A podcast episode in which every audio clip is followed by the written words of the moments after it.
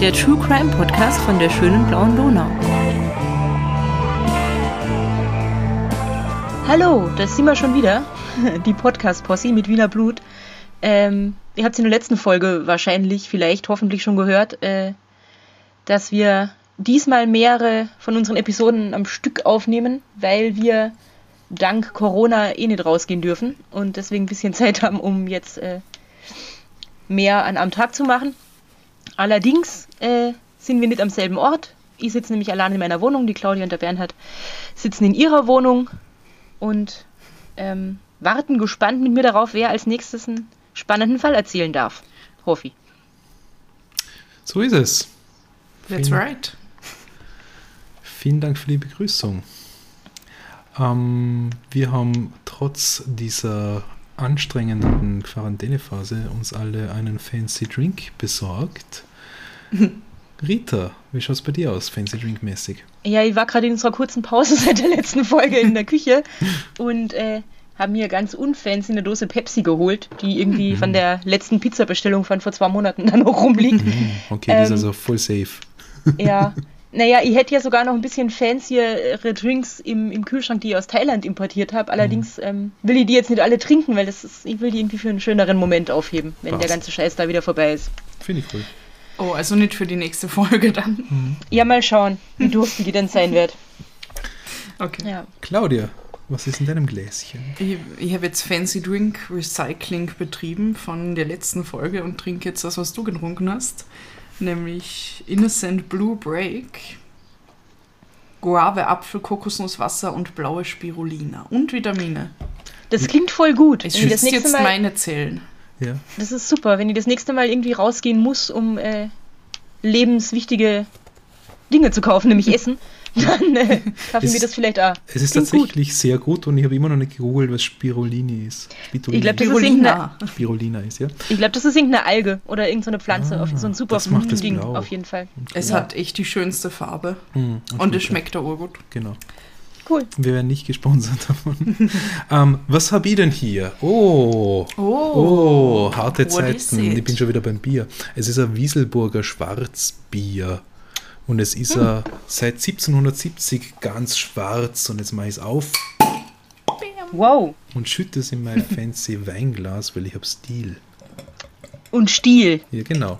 Mm, Der Bernhard trinkt Bier Zum aus Wohl. Weingläsern. Ja. Das, Ja, das aufmerksame- wird eigentlich verboten. Das ist mein Name. Aufmerksame Zuhörer werden sich daran erinnern, dass ich diesen Witz schon mal gemacht habe. Ich Dass bin, äh, Ich bin, der ein- Wein hat mit Stiel trinkt. ich bin ein, ein Hipster Craft Beer Bobo, oder? Da trinkt man das doch so. Ja. Gut. Niemand trinkt Bier aus Weingläsern. Mm, so gut. 1770er Jahrgang. Okay, Let's Würfel. let's würfel. Okay, also wir würfeln darum, wer als nächster drankommt. Und es sind nur mehr die Rita und ich übrig, weil der Bernhard war in der letzten Folge dran. Damit habe ich eigentlich gewonnen, oder? Kannst jetzt eigentlich haben gehen. Okay. Oh wait, du bist ja schon arm. Wie wir alle. Okay. Also, magst du mal würfeln, Rita? Ich würfel mal. Drei. Schon wieder. Drei, Okay. Fünf! Okay. Gut, und weil ihr jetzt die fünf habt, darf ich jetzt meinen Fall vortragen. Und bevor ich damit beginne, muss ich gleich eine Triggerwarnung vorausschicken. Und zwar geht es um meinen Fall um ähm, ein Gewaltverbrechen an einem Kind. Also wenn ihr wisst, dass ihr das lieber nicht hören wollt, dann ähm, sucht euch einfach eine andere Folge von uns aus oder hört was komplett anderes. Aber ja, nur, dass ihr Bescheid wisst. Ich möchte euch in der Folge etwas über den Bleistiftmord von Wiener Neustadt erzählen. Habt ihr darüber schon mal irgendwas gehört? Der. Bernhard schaut mich ganz Ich, ich, entsetzt ich, an. ich muss jetzt völlig spontan an, an diesen Batman-Film denken und an den Joker. Da gibt es so eine Bleistiftszene. Ich hoffe, es ist was anderes. Okay. Ich habe schon mal davon gehört, ja. Mhm. Aber, Aber- ich habe keine Ahnung mehr, was das war. Ich werde Mhm. wahrscheinlich nachher ein Aha-Erlebnis haben. Okay. Und Rita? Ich habe keine Ahnung. Okay. Noch nie gehört oder gehört und wieder verdrängt. Auf jeden Fall sagt es mir gerade gar nichts. Es ist nämlich sehr interessant, weil es eigentlich ein äh, total spannender und grauenhafter Fall, der aber irgendwie, also das habe ich ja während meiner Recherche gemerkt, jetzt zu der Zeit, glaube ich, total relevant war, aber mittlerweile wird da kaum noch drüber gesprochen. Es hängt wahrscheinlich ja damit zusammen, wie dieser Fall ausgegangen ist. Aber darüber werde ich euch jetzt mehr erzählen. Ah ja, und ich habe den Fall nicht nur ausgesucht, weil er grauenhaft ist, also und irgendwie sensationsheischend und whatever, sondern auch, weil er total interessante Implikationen hat, ähm, und zwar im Hinblick darauf, was dann weiter passiert ist ähm, über die Jahre in diesem Fall. Aber ihr werdet es dann verstehen, wenn ich mehr darüber erzähle. Also, das Ganze beginnt am Samstag, den 3. März 1973. Und an diesem Tag geht die elfjährige Gabriele K. von der Schule nach Hause. Also damals hat man noch Samstagsschule gehabt und es ist um, um, die Mittagszeit und sie ist auf dem Weg ähm, zu ihren Eltern nach Hause. Gabriele, die auch Gabi genannt wird, ähm, besucht die erste Klasse der Mädchenhauptschule in Wiener Neustadt. Wiener Neustadt, für alle unsere deutschen Zuhörerinnen und Zuhörer, ist eine Stadt in der Nähe von Wien, so ungefähr eine halbe Stunde entfernt, 45.000 Einwohner, also schon eine recht größere Stadt. Ich kann euch die, die Gabriele K. kurz beschreiben. Also es gibt nämlich ein Bild, das dann ähm, im Zug von dem Fall irgendwie durch die Medien gegangen ist. Ähm, sie ist halt ein elfjähriges Mädchen, sie hat kurze blonde Haare, so, so eine Art Bob, ein sehr fröhliches Lachen auf diesem Bild. Ähm, also wie Karen und Georgia von My Favorite Murder sagen würden, sie ist ein sweet baby angel. Absolut, ja. An dem Tag hat sie eine Stunde früher aus als geplant. Sie verlässt also gegen 12 Uhr die Schule. Am Schulhof trifft sie dann noch kurz ähm, äh, Schulkameradinnen von ihr und teilt sich mit ihnen einen Apfel, den ihr, ihr Mutter an dem Tag äh, als Jause eingepackt hat. Es trennen sie gerade mal 400 Meter ähm, von der Wohnung ihrer Familie und sie nimmt wie jeden Tag die Abkürzung durch den Akademiepark. Der Akademiepark ist ähm, ein relativ großer Park in Wiener Neustadt. Der ist äh, direkt neben der äh, Theresianischen Militärakademie, also mhm. wo Offiziere und Offizierinnen ja. vom Bundesheer ausgebildet werden bei uns. Fachhochschulstatus heutzutage. Genau. Und das ist ein Park mit relativ viel Baumbestand. Also es ist nicht nur flache Wiese, sondern da gibt es ähm, so kleine Wälder und versteckte Ecken irgendwie, ähm, so kleine Bäche, die durchfließen. Und er ist 186 Hektar groß. Also es ist wahrscheinlich jetzt vom Ausschauen ähnlich wie der wilde Prater. Halt nicht ganz so groß, aber so circa kann man sich das vorstellen. Es gibt Zeugen, die die Gabriele auf dem Heimweg dann kurz vor ihrem Haus noch sehen und beobachten, äh, wie sich das Mädchen auf einmal umdreht und wieder zurück in den Park geht. Da weiß man leider bis heute nicht, warum sie das getan hat. Äh, als die Gabriele dann am Nachmittag immer noch nicht daheim ist, äh, machen sich die Eltern natürlich große Sorgen. Ähm, ihre Mutter sagt später, die Gabi hat eigentlich immer angerufen, wenn sie zu einer Freundin jetzt nach Hause gegangen ist ähm, und hat ihrer Mutter immer gesagt, wann sie wieder heimkommen wird. Also sie, sie ist einfach ein, sehr folgsames Mädchen, sagen ihre Eltern, ähm, sehr zuverlässig und äh, gibt eigentlich immer Bescheid, wenn sie zu irgendwem anders mitgeht oder so. Am frühen Abend verständigen die Eltern dann die Polizei, weil die Gabi noch immer nicht da, ähm, daheim aufgetaucht ist. Und es wird gegen 22 Uhr an dem Tag die äh, Suchaktion gestartet. Die muss dann aber in der Nacht abgebrochen werden. Am nächsten Morgen um 7.15 Uhr findet dann ein Polizist ähm, die Leiche von Gabriele Kahn an der Lichtung. Sie ist äh, im Unterholz so ein bisschen versteckt und von Laub bedeckt. Es ist dann relativ schnell klar, dass das Mädchen missbraucht und erwürgt worden ist. Man weiß aber nicht, in welcher Reihenfolge das passiert ist. Und ähm, jetzt kommt das grauenhafte Detail, ähm, das diesem Fall praktisch den Namen gegeben hat. Es ist nämlich so, dass in ähm, ihrer Brust steckt ihr eigener Bleistift, den der Täter ihr bis ins Herz reingerammt oh. hat. What? Ja. Wieso geht das überhaupt? Also wie viel Kraft musst mhm. du aufwenden? Wie spitz muss dieser Bleistift gewesen sein? Mhm. The fuck? Ähm, die Polizei findet dann am Tatort ähm, neben der Leiche äh, einen Schulblock von der Gabriele und auf diesem Block hat der Täter dreimal in immer größer werdenden Buchstaben das Wort kalt draufgeschrieben. Kalt, kalt, kalt. Aha. kalt, kalt, kalt. Wow. Also, und man weiß nicht warum. Also, Ja. zumindest aus, aus damaliger Sicht haben, haben die Polizisten keine Ahnung gehabt, was das bedeutet.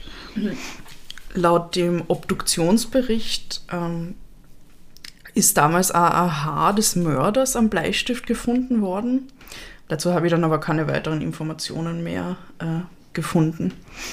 Und der Obduktionsbericht sagt außerdem, dass der, ähm, dass der Mord wohl zwischen 12 und 13 Uhr passiert ist, also kurz nachdem ähm, das Mädchen praktisch die Schule verlassen hat. Weil, das haben sie feststellen können, wegen diesen Apfelresten, die sie in ihrem Magen gefunden haben. ähm, Die, also diesen Apfel, den sie vorher mit ihren Freundinnen geteilt hat am Schulhof. Weil das war noch nicht verdaut und dadurch haben sie die Todeszeit relativ gut eingrenzen können. Es kommt dann raus, dass 1972 schon einmal ein Mädchen in diesem Park überfallen worden ist. Und zwar die Brigitte R. Und der Täter hat ihr damals ihre Brille weggenommen und in dem Moment hat sie angefangen zu schreien. Und es sind andere Passanten im Park auf sie aufmerksam geworden. Und der Täter hat dann von ihr abgelassen und ist davon gerannt. Aber sie hat ihn nicht erkannt, weil sie eben ihre Brille nicht mehr aufgehabt hat. Ja.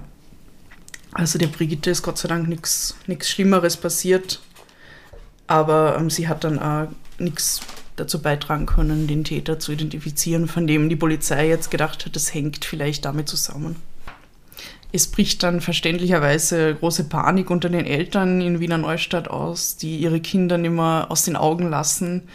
Äh, Der Schulweg von den Kindern wird von der Polizei überwacht. Äh, Die Eltern bringen ihre Kinder wirklich bis vor die Schultür praktisch. Oder die Kinder gehen nur mehr in Gruppen nach Hause. Also es wird, wird da praktisch diese Parole ähm, ausgerufen, es soll kein Kind ähm, allein den Schulweg antreten. Und ähm, der Druck damals, ähm, den Täter so schnell wie möglich zu finden, also Druck aus den Medien und von der Öffentlichkeit auf die Polizei ist natürlich sehr groß. Also weil der Ja. Fall hat auch wegen dieser total krassen Umstände ähm, mit dem Bleistift und so weiter, ähm, hat die, die Bevölkerung wirklich total Erschüttert. erschüttert damals, ja. Hm. Das erschüttert mich jetzt auch. Ja, verständlicherweise hat es sie erschüttert. Es ermitteln insgesamt 15 Kriminalbeamten und Beamtinnen und dann zusätzlich noch drei, 30 Beamtinnen der Wiener Neustädter Polizei. Also es ist ein sehr großes Aufgebot und sie versuchen möglichst schnell da äh, den Täter zu finden. Ich habe mir dann eine interessante Doku angeschaut von Puls 4, darüber sage ich dann noch mehr. Und da kommt der Kriminalexperte vor, der Josef Siska. Und der erzählt ein bisschen darüber, wie in den 70er Jahren die Polizeiarbeit ausgeschaut hat, also welche Methoden damals zur Verfügung standen sind. Und es waren eben nur sehr begrenzte Methoden im Gegensatz zu heute. Und zwar vor allem die, die Fotografie, das Beschreiben, das Vermessen und das Aufzeichnen von Spuren, aber natürlich keine DNA-Analyse, so wie das heute möglich ist. Genau. Das heißt, die Polizei ist da relativ eingeschränkt. Ähm, sie versuchen aber trotzdem halt ähm, möglichst alle Spuren äh, am Tatort zu erfassen, haben aber leider noch wenig Ahnung, dass es ähm, dann ein paar Jahrzehnte später die DNA-Analyse geben wird und halten sich deshalb nicht wirklich daran, ähm, jetzt Spuren mit Handschuhen zum Beispiel anzufassen. Und schon da passieren leider einige Schlampereien am Tatort, die sich dann in weiterer Folge auswirken werden.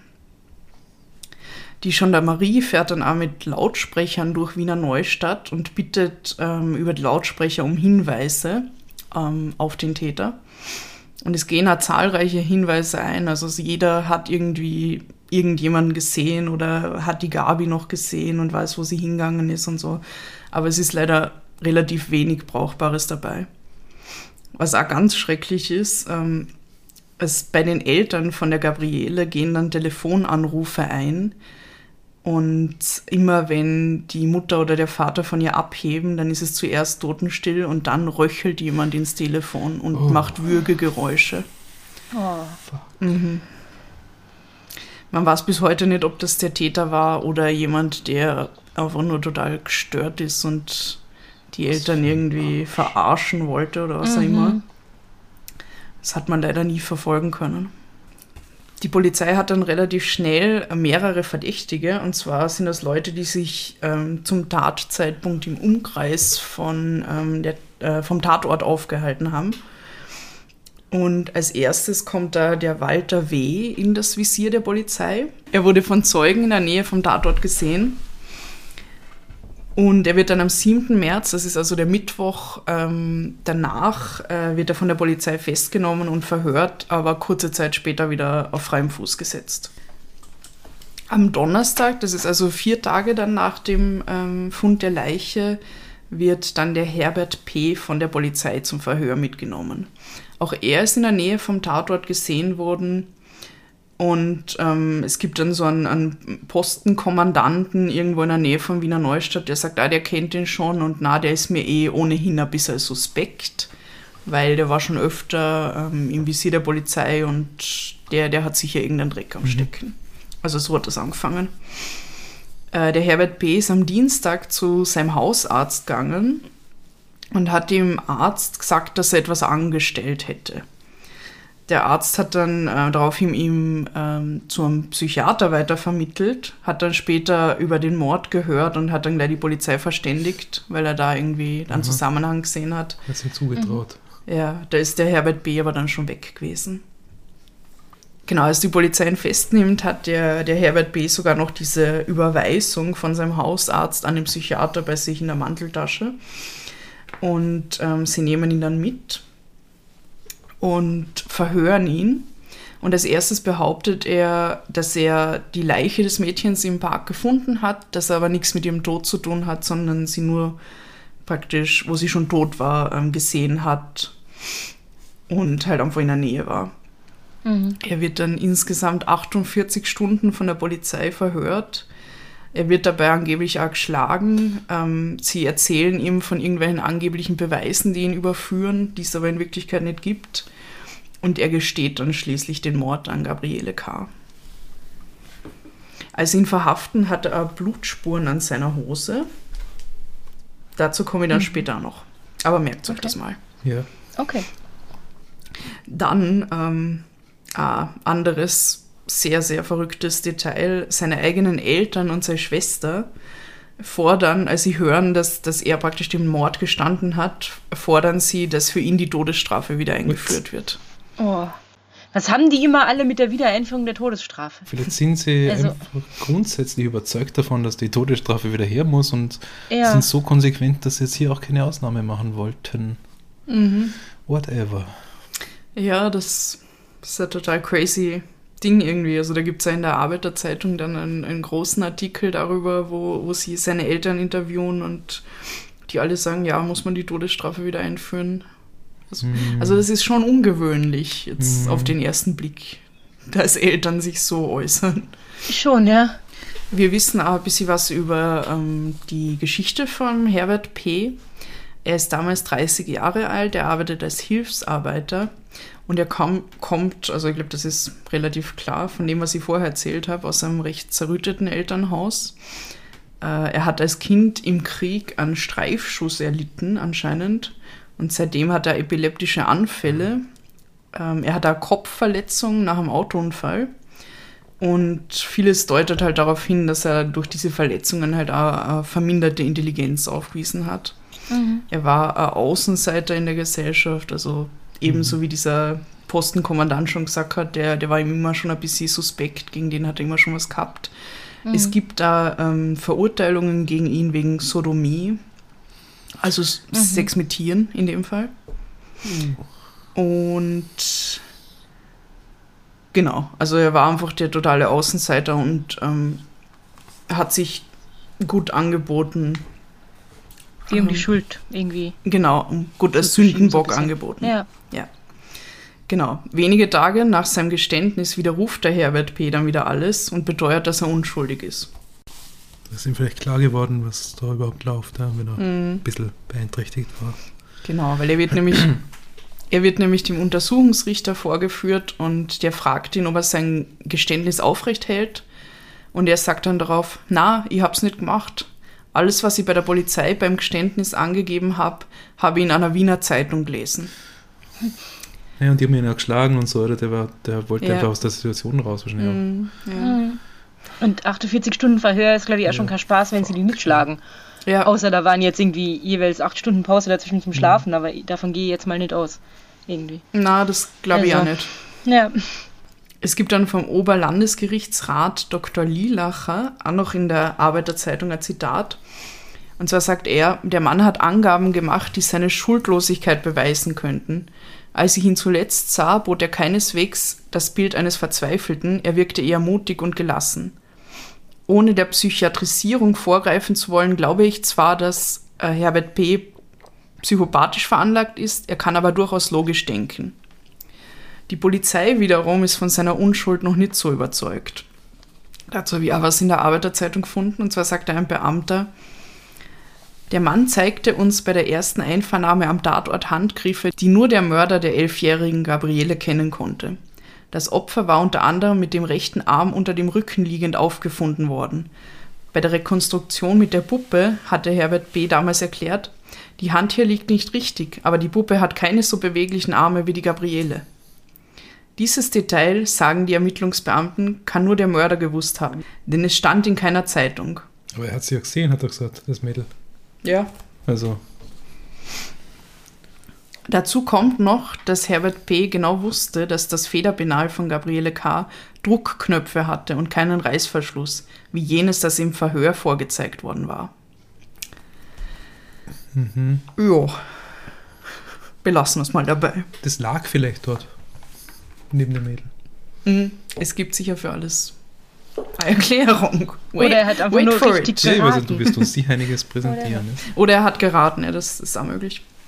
Mm, Ich habe ja vorher erwähnt, dass er ähm, Blut an seiner Hose gehabt hat. Ähm, dieses Blut wird jetzt getestet. Also ich habe eh schon gesagt, es gibt noch keine DNA-Analyse, aber es gibt die Möglichkeit, auf eine Blutgruppe zu testen. Und sie erkennen dabei, dass es nicht das Blut von der Gabriele K. ist, sondern also nicht die Blutgruppe Ja. zumindest. Genau, also das können Ja. sie ausschließen. Und ich glaube, die Blutgruppe stimmt auch mit seiner überein. Also ist es wahrscheinlich sein eigenes Blut. Der Herbert P. hat dann das Glück, dass er einen sehr engagierten jungen Anwalt zur Seite gestellt kriegt, nämlich den Dr. Karl Bernhauser, der sofort an seine Unschuld glaubt. Und er erzählt dann später, dass sein Mandant halt damals, ähm, nachdem die Polizei ihm gesagt hat, sie haben Beweise gegen ihn gefunden, einfach geglaubt hat, dass wenn sie sich diese Beweise nur genauer anschauen, dass sie dann erkennen werden, dass sie, sie, dass sie eigentlich ihn entlasten am Ende des Tages. Weil er war es ja nicht. Und der Anwalt sagt dann auch noch, er hat mir gesa gesagt, dass es ihm egal ist, ob er in Haft ist, aber er will nicht als Mörder gelten. Gleichzeitig findet dann die Beerdigung von der Gabriele statt, zu der insgesamt 1600 Menschen kommen. Am 10. Februar 1975, das ist also fast zwei Jahre nachdem ähm, die Gabriele ermordet worden ist, beginnt der Indizienprozess gegen den Herbert P. Er hat also zwei Jahre in Untersuchungshaft warten müssen, dass dieser Prozess startet. Ähm, kommt vielleicht noch, aber ich nehme an, in der Zeit ist auch, also die haben gesagt, das ist er und die haben auch nicht weitergesucht, oder? Genau, ja. Der Fall war, ich glaube, das ist recht, rechtlich auch so, wenn jemand ein Geständnis abgelegt hat und praktisch dieser Prozess vorbereitet Mhm. wird, darf, also hat die Polizei praktisch keine, ähm, Keine Handhabe. keine Handhabe mehr, Ja, um weiter nach einem anderen Täter zu suchen. Das Ja. wäre ja, das wäre ja unlogisch Genau. eigentlich. Ja, und es gibt nicht wie in, jedem, wie in den Krimis dann irgendeinen jungen Kollegen, der das auf eigene Faust macht. Gell? Ja, ich meine, zumindest habe ich davon nichts gehört. In dem Fall. Rex, wo bist du? Mhm. Beim Prozess wiederholt der Herbert P. dann gleich zu Beginn, dass er unschuldig ist. Äh, die Anklage fordert einen Schuldspruch gegen ihn. Ähm, sie sagen, der Herr P. sei sexuell abartig, sadistisch, er war lebenlang Außenseiter. Also das führen sie alles irgendwie ins Treffen und sagen, dass es dafür spricht, dass er die Gabi ermordet Mhm. hat. Es gibt aber bis auf das Geständnis, das ja von ihm widerrufen worden ist, eigentlich keine Indizien in dem Prozess. Die graphologische Untersuchung des Schreibblocks, auf dem kalt, kalt, kalt geschrieben worden ist, bringt keine Übereinstimmung. Die Blutgruppen stimmen nicht überein von dem Blut, das er an seiner Hose gehabt hat. Die Zeuginnen und Zeugen erkennen den Herbert B. nicht wieder im Prozess, verwickeln sich in Widersprüche, tauchen teilweise nicht auf. Also, ja, it's a shit show. Ähm, es kommt dann auch raus, dass das Alibi vom Herbert P., ähm, der nämlich damals gesagt hat, er war in Wien, nicht genau überprüft worden ist von der Polizei. eine Verletzung, die der Herbert P. an der Hand gehabt hat und die ihm in der Hinsicht ausgelegt worden ist, dass das der Abdruck von dem Bleistift ist, war in Wirklichkeit die Brandverletzung von einer Zigarette. Mhm. Und sogar aus dem angeblichen Geständnis wird dann am Ende klar, dass er nicht der Täter sein kann, weil er beschreibt zum Beispiel die Kleidung am Tatort komplett anders, als sie in Wirklichkeit war. Oh, come on. Ja. Und dafür ist er zwei Jahre in Untersuchungshaft gesessen, oder was? Ja. Und es wird noch schlimmer. Oh. Ja. Also ähm, in dem ganzen Prozess wird halt klar, dass es wahnsinnig viele Ermittlungsfehler gegeben hat ähm, und dass auch schon von Anfang an eine Vorverurteilung stattgefunden hat, weil der Herbert P. halt als Außenseiter und ein bisschen seltsamer Typ irgendwie bekannt gewesen war, der halt schon eine Vorstrafe in die Richtung hat und ja, also das sind ganz viele Sachen schiefgegangen. Mhm. Es kommt dann am 14. Februar zur Urteilsverkündung und was denkt ihr, kommt raus? Unschuldig. Hoffe, Ja, aber wahrscheinlich Freispruch. nicht. Haben sie ihn verurteilt? Ah, Na, sie haben ihn für nicht schuldig besch- befunden. Gott sei Dank. Also alle acht Geschworenen in dem Prozess stimmen für nicht schuldig. Also ich hoffe, du wirst uns dann auch einen Mörder präsentieren. Ja, warten wir mal ab. Okay. Ja, aber es hat halt keiner was davon, wenn der äh, Ja, na, wenn der Schuldige verurteilt wird. natürlich. Ja. Aber es ist äh, aufgrund dieser Erzählungen von dir jetzt, hätte ich gesagt, hey, lass den Mann laufen. Ja. Mhm. Ja. Die haben sie ja zum Glück. Ha haben sie getan, Genau. ja, nach zwei Jahren. Ähm, und sie kommen dann aber drauf, oh, okay, wir haben jetzt zwei Jahre eigentlich so getan, als hätten wir den Täter. Die Leute haben sich wieder sicher gefühlt. Mhm. Aber eigentlich war es nicht der Täter. Und Ha. der Täter war die ganze Zeit im Park unterwegs wahrscheinlich. Ja, ganz genau. Das ist nat natürlich ja total schrecklich für die Angehörigen, die ähm, gedacht haben, dass der Mörder gefasst ist und vielleicht Mhm. schon praktisch ähm, besser damit umgehen haben können, auf jeden Fall. Nach zwei Jahren und dann rausfinden, ey, der war es gar nicht und wir wissen eigentlich nicht, wer euer Kind Mhm. umgebracht hat. Interessant noch zum Tathergang. Äh, in dieser Dokumentation von Puls 4 kommt äh, unser sehr verehrter Dr. Reinhard Haller vor der ähm, Psychiater ist. Und der sagt zum Beispiel, dass der Täter jemand sein muss, äh, der in seiner eigenen Kindheit sehr viel Gewalt erfahren hat und der jetzt praktisch an Rollentausch eingeht, der also ähm, praktisch ähm, noch einmal seine eigene Kindheit reinszeniert, aber mit einer umgekehrten Rollenverteilung, in der er die Macht über jemand anderen hat. Mhm. Der Zinghalle. Ja, eh, das hat mich vorher äh, an deinen erinnert? Fall erinnert. Ja. auf Das war in unserer Fall. vorigen Folge, falls ihr die Ja. verpasst habt. Auch ein spannender Aspekt. Es vergehen dann viele, viele Jahre. Der Mord wird zu einem Cold Case. Mhm. Sie haben den Täter bis dahin noch nicht gefunden. Aber was gut ist, ist, dass in der Zeit sich die Kriminaltechnik halt wahnsinnig weiterentwickelt und es endlich möglich ist, die, die äh, DNA-Analyse durchzuführen. Das bedeutet aber, wir sind jetzt in den 90ern angekommen, oder was? Ja, genau. Also wir sind Ja. jetzt im Jahr 1996. Und No shit. ja, 23 Jahre. Also es ist, es ist viel Zeit vergangen. Ähm, Mhm. Und zwar passiert das im, im Zuge der Ermittlungen zu den Favoritner Mädchenmorden. Die sind ein paar Jahre vorher passiert, also Ende der 80er Jahre. Und sie haben diesen Fall praktisch noch einmal geöffnet, äh, weil sie gehofft haben, dass durch ähm, das DNA-Verfahren jetzt irgendwie äh, vielleicht mehr Erkenntnisse rauskommen. Und haben dann auch eben den Akt des Bleistiftsmords noch einmal ähm, geöffnet. Und die Ermittelnden, die sich diesen Akt nochmal genauer anschauen, finden dann ähm, ein, ein Beweismittel, nämlich ein Haar, das angeblich am Tatort gefunden wurde. Mhm. Und mit diesem Haar können sie dann natürlich äh, praktisch DNA vergleichen. Und als erstes holen sie sich die DNA vom Herbert P., den sie eigentlich freigesprochen haben, aber jetzt testen sie halt nochmal, nur um zu schauen, ob sie nicht vielleicht doch den richtigen gehabt haben. Ob man sich vielleicht entschuldigen muss. Ja, und Ja, äh, überraschenderweise ist die DNA kein Match. you don't say. Ja, also der Herbert P. ist offensichtlich tatsächlich unschuldig. Immer noch nicht der Täter. Er ist immer noch nicht der Täter, auch nach all den Jahren. Ja. Und die Ermittelnden wählen dann äh, weitere 14 Verdächtige aus, ähm, die sie halt damals schon 1973 äh, verhört haben Mhm. und wollen praktisch die DNA mit, dem, die, mit der DNA des Haares abgleichen. Vier von diesen Verdächtigen sind bereits verstorben. Ich weiß gar, also ich glaube nicht, dass sie sie dann irgendwie exhumiert haben oder so. Also zumindest habe ich nichts darüber gefunden. Das heißt, sie haben sich dann auf die zehn ähm, Verdächtigen beschränkt, die noch am Leben sind. Und haben von ihnen Mundhöhlenabstriche genommen und die dann mit dem Haar verglichen. Das ist, Mhm. das muss man sich aber auch mal vorstellen. Also man, du wirst uns sagen, ob es da ein Match gibt nachher, aber mindestens neun von, höchstwahrscheinlich mindestens neun von denen haben damals schon durchgemacht, dass sie verdächtig sind. Mhm. Und 23 Jahre später kommt es noch einmal und Ja. deine Familie, mittlerweile vielleicht verheiratet, was nicht, wie es damals war, Familie, Kinder und so weiter, kriegen das mit. Mhm. Traumata gehen wieder auf. Mhm. Voll, ja. Boah. Stell dir auch vor, du wirst, bist in der Zwischenzeit gestorben und wirst, würdest exhumiert werden für eine Ja. DNA-Probe und bist es dann halt nicht. Das ist ja auch nicht so besonders geil für die Hinterbliebenen. Also ja, ich meine, wenn man damit irgendwie Mhm. klarstellt, wer der Mörder war, dann ist das, glaube ich, schon legitim. Aber was das mit den Angehörigen Ja, macht, ist, ist äh, halt auch nicht besonders ja. schön. Ja. Mhm. Vor allem, soweit ich das gesehen habe, waren diese Verdächtigen eher einfach Leute, die gerade in der Nähe vom Tatort waren. Mhm.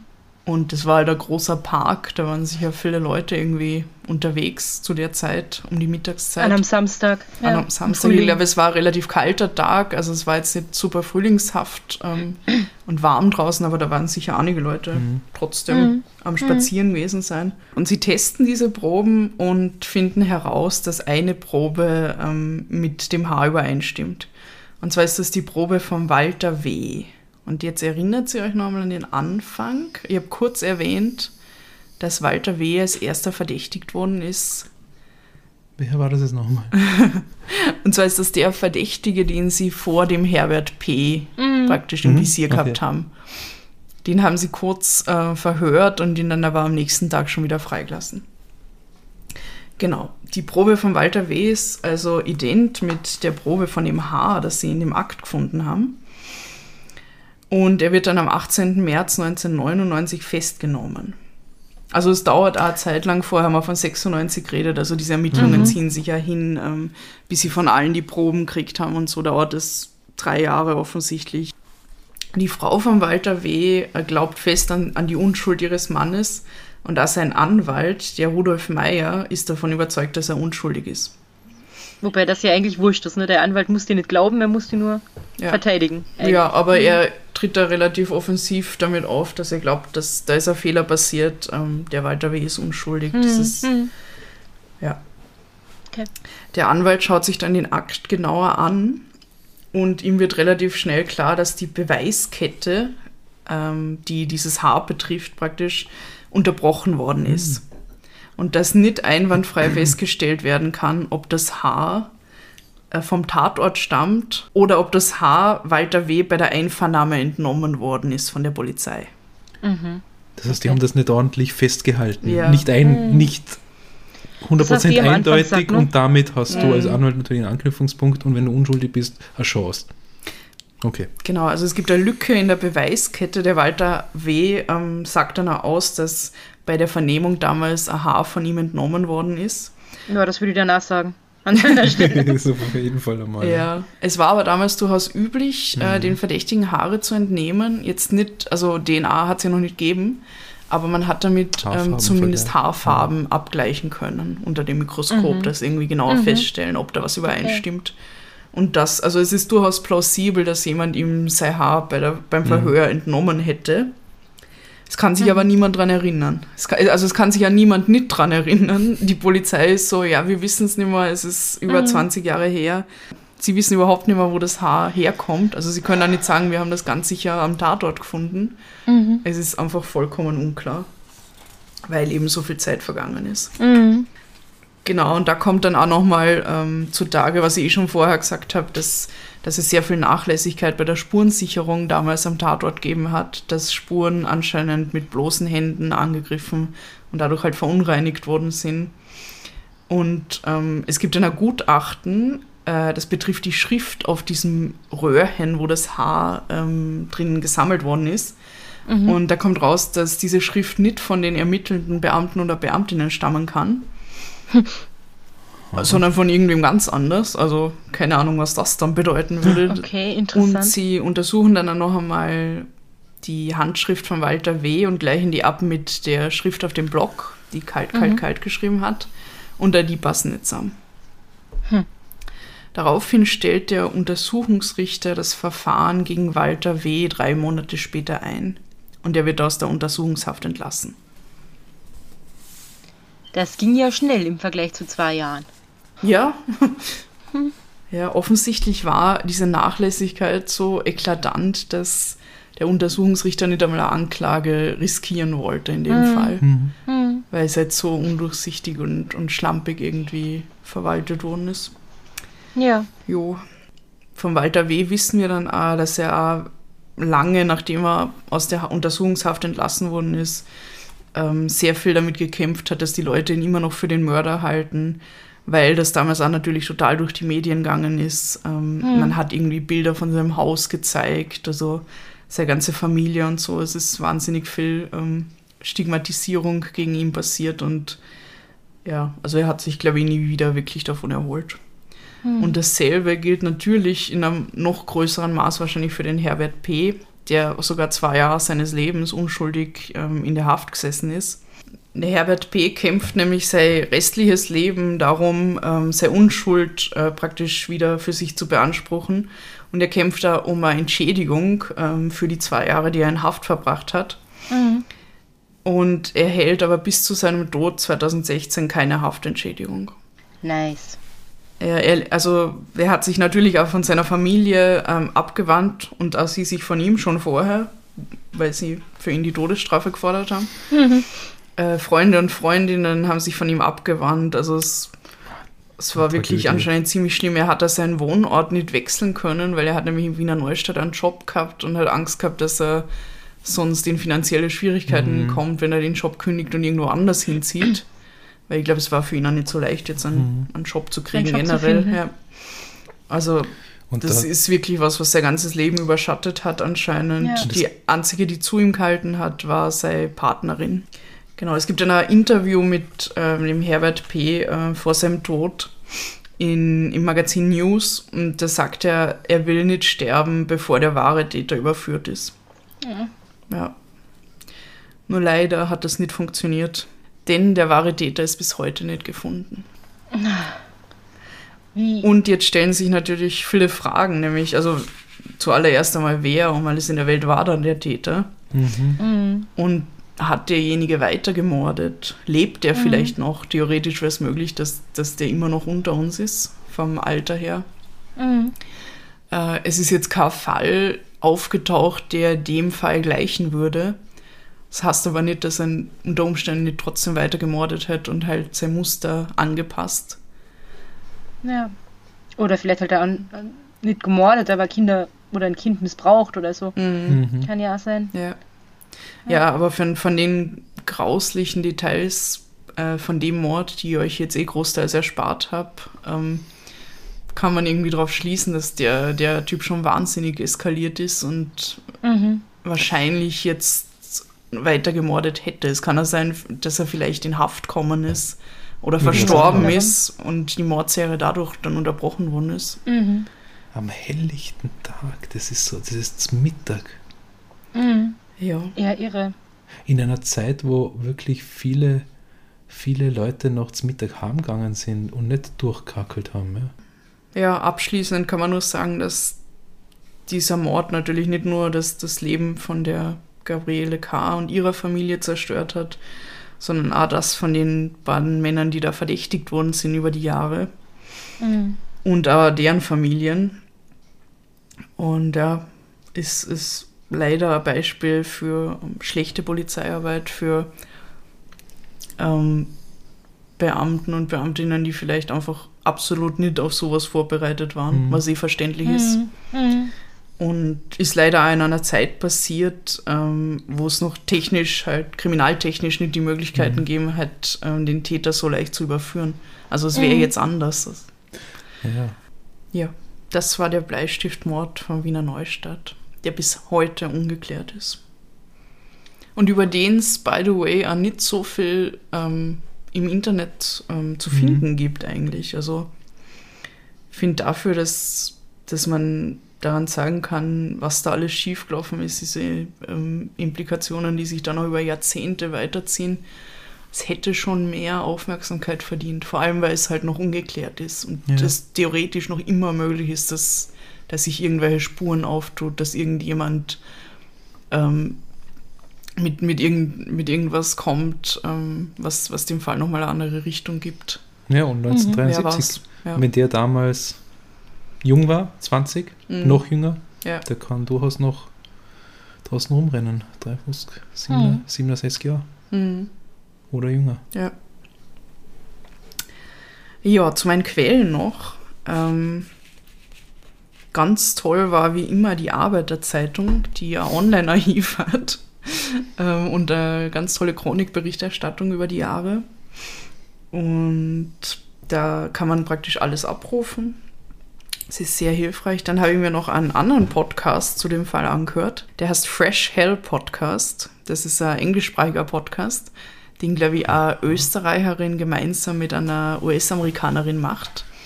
Und die ist selber aus Wiener Neustadt und berichtet von dem Fall. Das ist super spannend. Ist Das kann man euch auch verlinken. Fresh Hell. Fresh Hell Podcast. Sehr Falls, falls die Kollegin zuhört, würde uns natürlich interessieren, wie sie diese Performance jetzt von der Claudia einschätzt, oder? cool. Wir freuen uns auch auf dein äh, Feedback. Ja. Und die werde euch abonnieren. Dann, äh, was ich eh schon erwähnt habe, die Puls 4 Dokumentation. Das ist diese Reihe Österreichs schockierendste Verbrechen der Bleistiftmörder. Mhm. Ähm, das war sehr hilfreich, weil sie da wirklich nochmal alles aufgerollt haben, eben auch mit der Schulkameradin, mit dem Dr. Haller, mit anderen Mhm. Kriminalisten gesprochen haben. Es gibt ein sehr umfassendes Bild von dem Ganzen. Und dann noch die Wiener Zeitung und News, die teilweise auch über die Verdächtigten ähm, und die Prozesse dann berichtet haben. Wow. Ich glaube, ich glaube, dass ich mir erinnern kann, wie das damals wieder in den Medien war, in dem Fall um- Mhm. um 96 herum. Ja. Ich glaube, daher habe Ja. ich das zumindest als, als den Bleisti- Bleistiftmord quasi Mhm. im Hinterkopf. Aber ich habe tatsächlich jetzt wieder, wie auch schon in früheren Folgen festgestellt, schon mal davon gehört, aber keine Ahnung von dem Fall gehabt. Nein. Mhm. Ja, ich glaube, ich habe den auch damals, wo er wieder praktisch Mhm. aufgelebt ist, in, in meinem liebsten True Crime Magazin News gefunden. das meine Eltern damals abonniert gehabt haben. Und naja, mir immer gedacht, what the fuck, wieso, wieso spricht darüber niemand? Also Ja. wieso ist das Mhm. nicht, nicht bekannt, wie zum Beispiel der, der Mord in der Oper, ähm, der ein paar Jahre Ja. vorher passiert ist Mhm. und irgendwie ansatzweise damit vergleichbar ist. Aber da gibt es halt Mhm. einen Täter, der wirklich relativ schnell gefasst worden ist. Und in dem Fall gibt es halt keinen Täter. Ich glaube, du bist da. Aber eigentlich ein Grund mehr äh, wäre noch weiter drüber zu sprechen, Mhm. der Umstand. Ich glaube, du bist da nicht auf wenigen Personen gewesen, die die Zeitung wirklich gelesen haben, weil die meisten haben das abonniert, weil es eine Stereoanlage dazu gab oder so. Was ja auch das Geheimnis des Erfolgs war. Ja. Ich weiß ja nicht, warum meine Eltern mir diese Zeitung lesen lassen haben, aber Es waren die 90er, es waren andere. ja. Mhm. Ja, danke, Claudia. Ja, Ähm, You're welcome. für diesen grauenvollen Fall aus Wiener Neustadt. grauenhaft und dann ist er auch noch ungelöst. Ja, Ähm, ist total unbefriedigend. Ja, das ist jetzt wahrscheinlich der Rache dafür, dass ich letztens einen ungeklärten oder vielleicht ungeklärten, es ist ungeklärt, ob der Fall geklärt ist oder nicht, Mhm. euch erzählt habe. Danke. Sehr was, grauslich. was sagt sie zur Hollywood-Skala? Darf ich gleich was sagen? Ich habe äh, relativ früh die Assoziation gehabt zu einem Film, den es wirklich gibt, mit ähm, Josef Hader. Da spielt er einen U-Bahn-Fahrer, den dann auch seine Vergangenheit einholt, weil er eben einen Mord begangen hat. Und ich habe die ganze Zeit dran gedacht, okay, so könnte man das inszenieren. Mhm.